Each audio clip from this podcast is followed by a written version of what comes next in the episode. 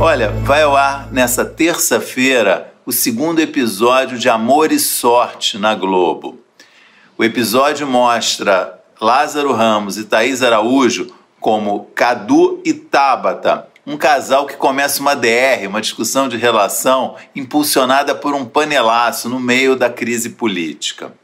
O primeiro episódio, exibido semana passada, trouxe Fernanda Montenegro e Fernanda Torres como Gilda e Lúcia, uma mãe e uma filha que estão é, discutindo a própria relação de décadas confinadas num sítio durante a pandemia de coronavírus.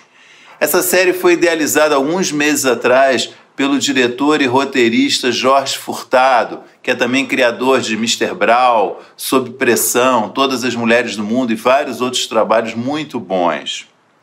Como não seria possível gravar em estúdio, por causa da pandemia, ele teve a ideia de encenar histórias que poderiam ser gravadas, interpretadas por casais ou duplas que já estavam fazendo a quarentena juntos na vida real.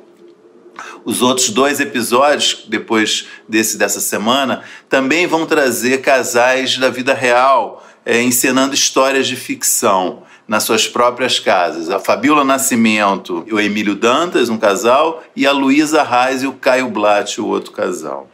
São os próprios atores que operam os equipamentos de gravação orientados remotamente pela diretora Patrícia Pedrosa e duas dezenas de técnicos, todo mundo assistindo a cena e dando pitacos pelo computador via programas desses de conferência. Eu achei o, o projeto muito legal até assistir a gravação de uma das cenas do episódio da Thaís e do Lázaro. Estou curioso para ver como, como que resultou isso. Também assisti assim, remotamente da forma como os técnicos estavam assistindo. O primeiro episódio foi um pouco diferente, porque é, o diretor Andrew Waddington, que é casado com a Fernanda Torres, ele também estava confinado junto com as duas Fernandas e ele dirigiu, operou o equipamento com a ajuda dos seus filhos. Todos né, estão confinados juntos. Eu queria fazer duas observações que me ocorreram após a estreia desse, do primeiro episódio de Amor e Sorte. Será que essa série perdeu o timing, a hora certa de estrear? Falo isso porque vendo as praias lotadas, os parques cheios, tanta gente nas ruas andando sem máscaras. Ainda faz sentido para o público falar em quarentena hoje?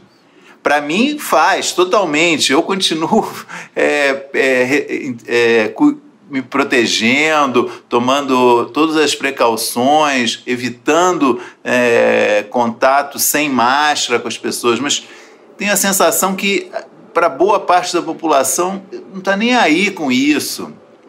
Não sei. Bom, em todo caso, mesmo que tenha talvez perdido o timing, acho que a série vai ficar como um registro importante do que foi essa situação de, de confinamento. Mas realmente talvez tenha demorado um pouquinho para estrear. Diário de Confinado, do Bruno Mazeu, por exemplo, é, ainda que muito mais leve e, e superficial, estreou num, num, momento mais quente, né? Há, há, cerca de dois meses atrás, quando as pessoas estavam levando mais a sério, eu acho, a quarentena. A outra observação que eu queria fazer é sobre o episódio de, da estreia mesmo, com as duas Fernandas, mãe e filha. Achei super bonito, transbordando afeto nos gestos e nos olhares das duas atrizes. Foi realmente comovente. Mas eu esperava mais do texto.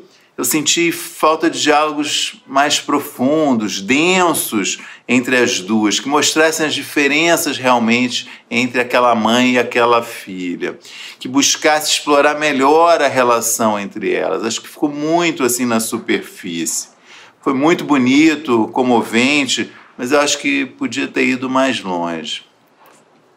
Enfim, a audiência desse episódio de estreia foi muito boa, o que é sempre um sinal positivo. E é isso, vamos esperar os, os próximos três episódios para ter uma ideia completa desse conjunto, desse produto que parece é, bem diferente e, e legal da Globo.